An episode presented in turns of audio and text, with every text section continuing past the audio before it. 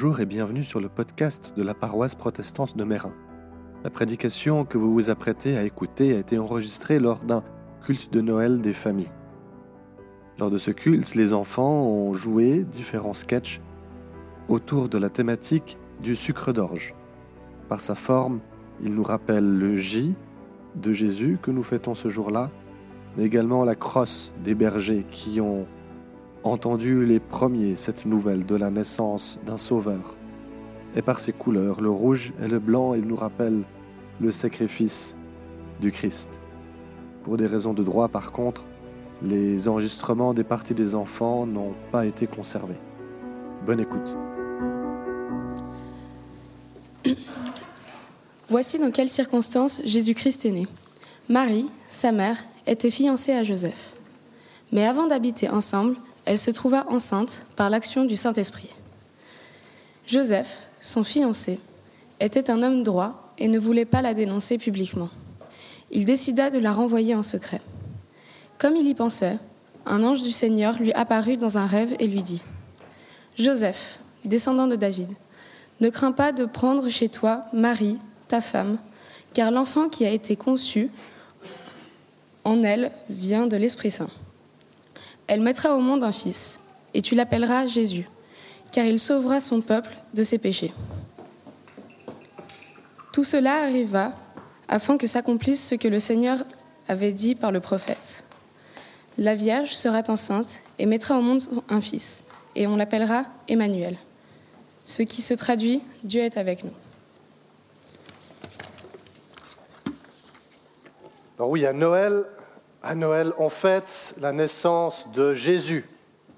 Ce n'est pas n'importe quelle naissance. Elle a quelque chose d'extraordinaire, non, cette naissance de Jésus. En quelques versets, Matthieu arrive à condenser toute l'intrigue. Il nous dit Marie était fiancée à Joseph et avant qu'ils n'habitent ensemble, ensemble, elle est enceinte. Voilà de quoi faire scandale pour l'époque.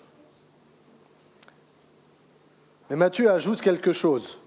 Elle est enceinte par l'action du Saint-Esprit. Alors ça ne rend pas forcément les choses plus faciles d'y ajouter encore le Saint-Esprit au milieu de tout ça, mais voilà. Voilà de quoi faire de cette naissance quelque chose d'étonnant et d'extraordinaire. Alors oui, on a ce petit Jésus qui est né d'une manière tout à fait naturelle a priori, mais également surnaturel dans sa conception. Les deux se retrouvent, du naturel et du surnaturel, de l'humain et du divin. Voilà qui est ce Jésus, nous dit Matthieu en substance. Il nous dit encore, ce Jésus, c'est l'Emmanuel. J'ai toujours trouvé bizarre cette manière en me disant, mais il doit y avoir une erreur à quelque part. Soit il s'appelle Jésus, soit il s'appelle Emmanuel. Il ne peut pas s'appeler les deux. Mais Matthieu nous aide en traduisant, en disant, mais Emmanuel, c'est un titre, c'est Dieu avec nous. Dieu lui-même qui vient habiter et vivre parmi les hommes et qui vient expérimenter aussi toutes ces choses qu'on a déposées devant la crèche ce matin. Quel événement extraordinaire que la naissance de Jésus. Nous allons lire dans Luc chapitre 2, versets 8 à 15. Au nom de Jésus. Dans cette même région, il y avait des bergers qui passaient la nuit dans les champs pour garder leurs troupeaux. Un ange du Seigneur leur apparut et la gloire du Seigneur les entoura de lumière.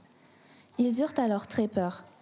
Mais l'ange leur dit, N'ayez pas peur, car je vous annonce une bonne nouvelle qui réjouira beaucoup tout le peuple. Cette nuit, dans la ville de David, est né pour vous un sauveur. C'est le Christ le Seigneur. Et voici le signe qui vous le fera reconnaître. Vous trouverez un nouveau-né enveloppé de l'ange et couché dans une mangeoire. Tout à coup, il y eut avec l'ange une troupe très nombreuse d'anges du ciel, qui louaient Dieu en disant Gloire à Dieu dans les cieux très hauts, et paix sur la terre pour ceux qui l'aiment. Lorsque les anges les eurent quittés pour retourner au ciel, les bergers se dirent les uns aux autres Allons donc jusqu'à Bethléem. Il faut que nous voyions ce qui est arrivé, ce que le Seigneur nous a fait connaître. Parmi les toutes, toutes premières personnes à entendre parler de la naissance de Jésus, nous avons des bergers. Alors ça peut nous sembler un peu anodin, nous, en disant, bah voilà, pourquoi pas Mais à l'époque, les bergers, c'était des gens, on les aimait pas trop. On trouvait qu'ils sentaient pas bon, parce qu'ils passaient tout leur temps avec des moutons. Et puis, comme ils vivaient un peu à l'extérieur de la société, dans les champs, on se méfiait un peu d'eux. On disait, on ne peut pas leur faire confiance aux bergers à l'époque. Et pourtant, ce sont eux qui ont entendu les premiers cette nouvelle. Et pas de n'importe qui, de la part des anges eux-mêmes. Plus tard, c'est un autre groupe de personnes qui était peu considéré pour l'époque, à qui une nouvelle importante sera confiée, des femmes pour annoncer la résurrection. On prend un petit peu d'avance avec l'histoire, Pâques, ce n'est pas encore pour aujourd'hui. À Noël, qu'est-ce que nous découvrons avec ces bergers? D'abord que même, même les bergers sont accueillis, même ceux qu'on n'aime pas trop, qu'on trouve bizarres, qu'on trouve qu'ils ne sentent pas bons, à qui on ne fait pas confiance, qui vivent un peu en marge de la société de l'époque, même eux sont accueillis, sont attirés vers ce petit Jésus. Jésus qui plus tard, quand il sera plus grand, dira de lui-même, Je suis le bon berger. Je connais mes moutons et ils me connaissent, de même que le Père me connaît et que je connais le Père, et je donne la vie pour mes moutons. Le berger, son travail, c'est de s'occuper de ses moutons, d'en prendre soin, de les accompagner, de rester avec eux, tout près d'eux, même pendant la nuit, même pendant l'orage, même quand il fait très froid. Ce que Jésus nous dit, c'est que je serai avec vous, je vais m'occuper de vous, vous soigner, vous accompagner, être tout le temps avec vous, même quand vous traverserez des moments de nuit, même quand tout vous semblera sombre, froid, même durant l'orage. Ce sucre d'orge qui nous parle de Jésus nous rappelle aussi qu'il est le bon berger.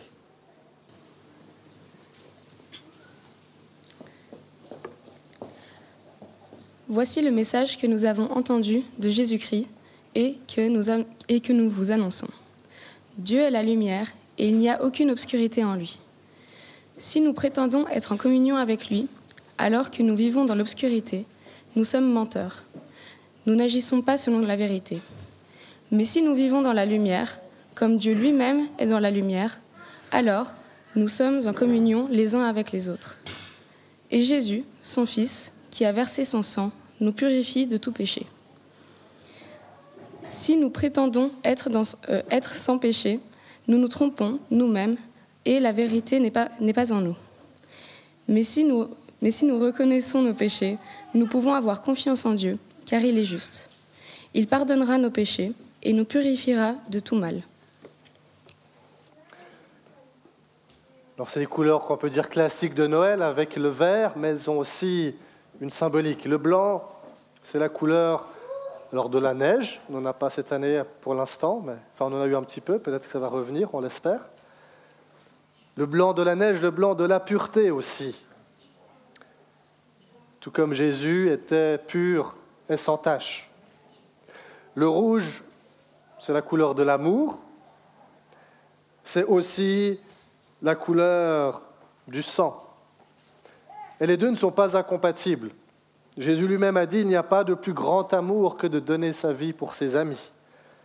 Et Jésus nous aime tellement qu'il a donné sa vie pour nous, pour ses amis, pour que nous puissions vivre et vivre pleinement. Alors nous, avec tout ce qui nous pèse, tout ce qui nous abîme, tout ce qui nous a salis. Jésus nous relève, Jésus nous nettoie, nous lave, nous répare, nous restaure. Tout cela, il l'accomplit à la croix. Voyez-vous, à Noël, la venue de Jésus, ce n'est pas une venue sans but, ce n'est pas juste une visite de courtoisie. Il n'est pas venu juste pour dire coucou, c'est moi, et puis repartir.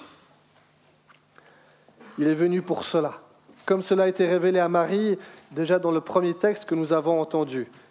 Tu l'appelleras Jésus, car il sauvera son peuple de ses péchés. Jésus, Ça veut dire Dieu sauve en hébreu.